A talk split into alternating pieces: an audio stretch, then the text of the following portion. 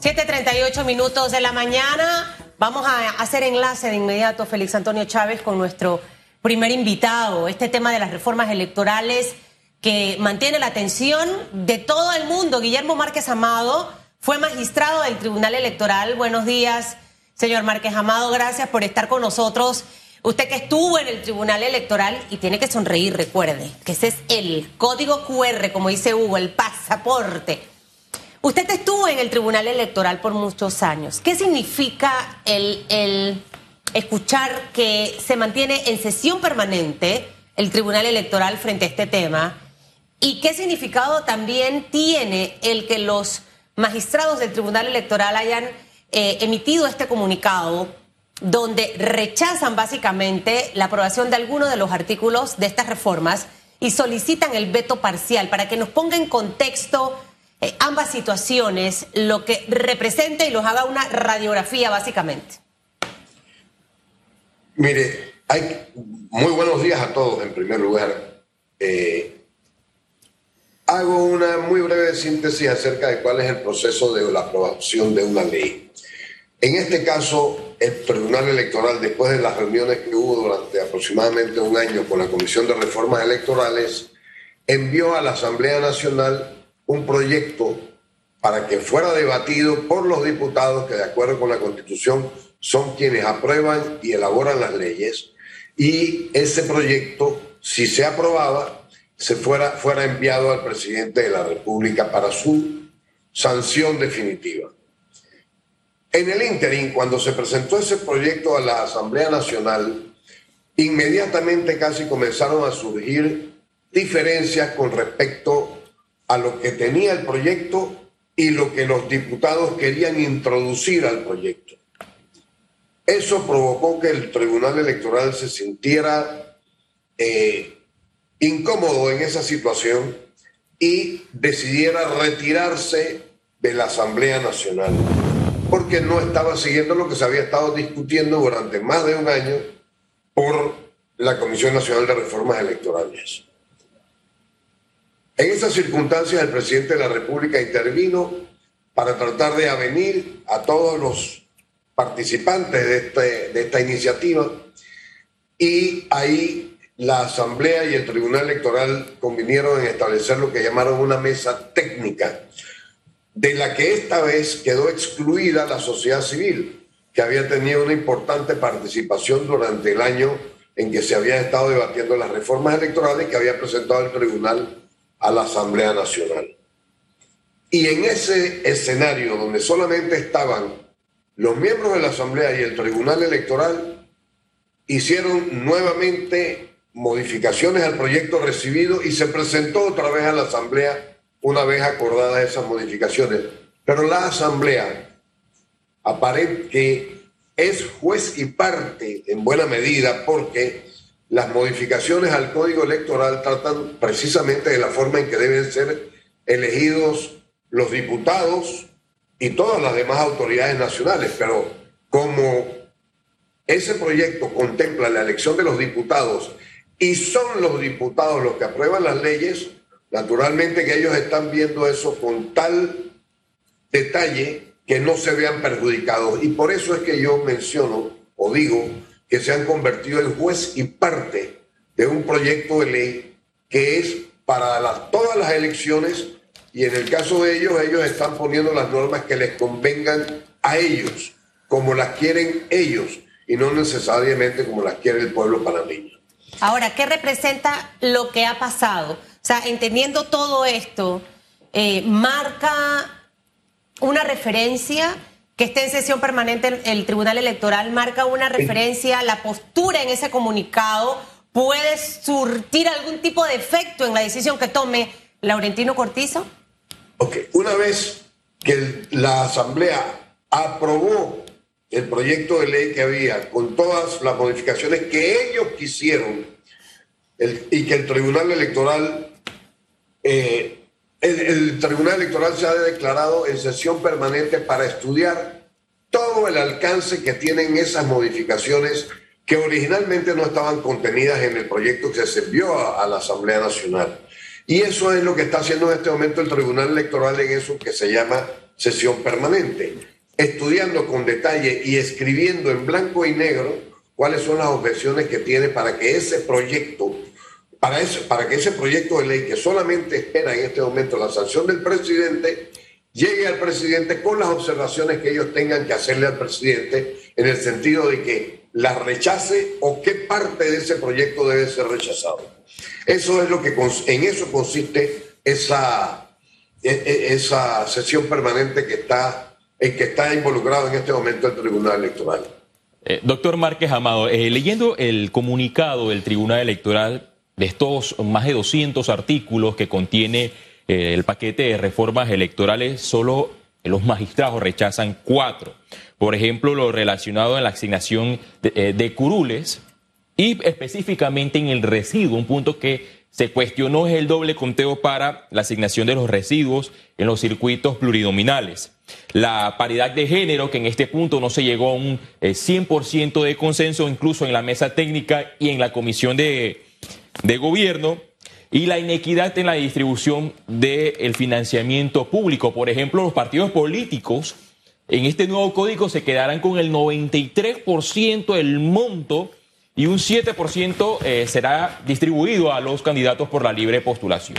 Para poner esto en contexto, en principio, la solicitud de la Comisión Nacional de Reformas Electorales había eh, recomendado que este monto fuese de un 15% eh, para que existiera eh, equidad entre los partidos políticos y los candidatos por libre postulación.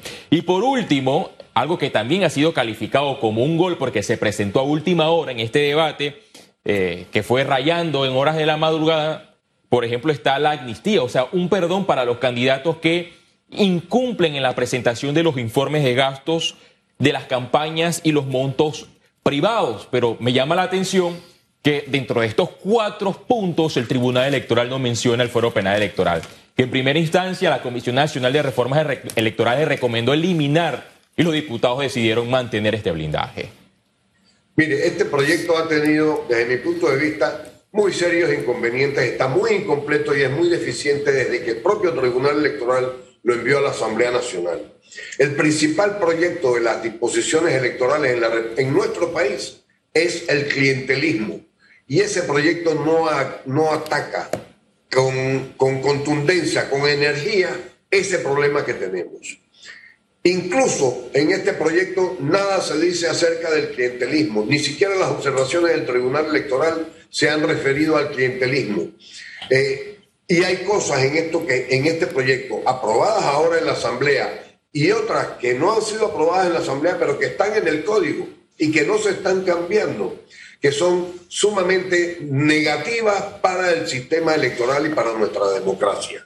Eso es lo que a mí más me inquieta, no solamente lo que se ha hecho mal, sino lo que se ha dejado de hacer bien para que continúen existiendo las cosas malas. Y eso no está bien.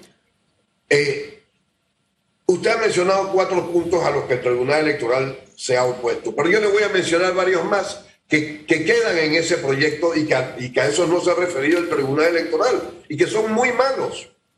Uno, ¿por qué cuando hay reclamos contra una elección hay que poner una fianza de 25 mil dólares en el caso de los diputados para reclamar que se han robado una elección de los diputados? Por ejemplo, porque haber, por haber contado mal los votos a la hora de la proclamación. Y el que no tiene los 25 mil dólares sencillamente no puede reclamar. Pero todos los diputados tienen 25 mil dólares para ponerlos como fianza. Ellos sí pueden reclamar. Por ejemplo, que el Tribunal Electoral se le dé la potestad de organizar elecciones por Internet, con todo lo grave y las malas experiencias que ha habido en elecciones de naturaleza electrónica en Brasil, en Venezuela, en Estados Unidos, con resultados muy cuestionables, con muy poca eh, confianza todavía eh, en, los adelantos técnicos que tenemos al respecto y que el Tribunal Electoral pueda definir en qué tres distritos del país se pueden hacer esas elecciones por Internet. Ustedes me dirán, ah, pero son solo tres distritos. Ah, sí, ok. Pensemos que son los distritos de San Miguelito, de Panamá y de Chorrera. Ahí está prácticamente la mitad de la población del país, la mitad del electorado. O si queremos ir a Chiriquí, que sea David, Colón y Panamá. Son tres distritos. pero está también otra vez casi la mitad de la población de la República. Eso no está bien. Hay otras cosas muy inconvenientes. Por ejemplo, eso que, se, a lo que se refiere el propio Tribunal Electoral, que no es ni siquiera, eh, eh, que ni siquiera se fijó en 15% la distribución del subsidio electoral. Subsidio electoral que debiera ser disminuido sustancialmente, porque ese subsidio electoral es fuente de corrupción electoral. De ahí se pagan y se compra propaganda, se, distribuyen comisiones eh, de las publicitarias, eh, se adquieren bienes que pueden servir para la compra, perdón, se adquieren recursos que pueden servir para la compra de bienes. Eh, falta una buena auditoría acerca de cómo se disponen esos recursos cuando se le entregan a los partidos y a los candidatos. Eso no está bien. Y en, el, y en esa materia, además hay una gran desigualdad. A un partido, por ejemplo, en las elecciones del 2019, a un partido se le entregaron más de 11 millones de dólares, a dos partidos se le entregaron 20 millones, más de 20 millones de dólares, y a otros partidos hubo algunos al que solamente se le entregaron 1.6 millones de dólares. ¿Cómo se puede entender que haya igualdad en las condiciones de competencia con esas normas. Y sin embargo el Tribunal Electoral guarda silencio. Refresquenos la memoria de esos partidos, eh, por favor, señor. El PRD, Cambio Democrático y el FAT. Al FAT le dieron 1.6 millones, si no me equivoco. Al PRD le dieron creo que 12.6. Y al cambio, y a Cambio Democrático le dieron, no me acuerdo si fueron 11 millones. Pero por ahí estuvo. Ahora, sabe que siempre en estos temas uno tiene que meterle algo de desconfianza y como uno siempre dice, pensar un poquito mal. La manera y la forma en la que se dieron las discusiones de, esta comisión de reformas electorales fue distinta por tema COVID. Se presenta un documento muy extenso que ha sido, a juicio de muchos, quizás el, el pie izquierdo con el que se empezó este tema. Un proyecto borrador con muchos artículos, mucha cosa y eso le dio la oportunidad quizás a los diputados de empezar a cambiar y ajustar eh, situaciones. Luego de todo esto se retiran los magistrados, el presidente va y habla para que se vuelvan a sentar. Sin embargo, como lo dice el propio comunicado de la Cámara de Comercio, la postura del tribunal pese a la sesión permanente y pese al comunicado que salió en el día de ayer, no ha sido tan enérgica. Entonces, ¿usted siente que, que nació bien el proyecto de reformas electorales desde la comisión, en dónde fallamos. Y la segunda pregunta, doctor Márquez Amado, ¿qué usted cree que debe hacer el presidente de la República cuando tenga que tomar la decisión? Mire, yo, yo creo, y ya lo he manifestado en diferentes oportunidades, que el proyecto llegó mal, llegó trunco y deficiente a la Asamblea Nacional, porque este aspecto principalísimo de cosas que debían hacerse en el proyecto, como es atacar frontalmente el clientelismo, no se hace con la suficiente contundencia.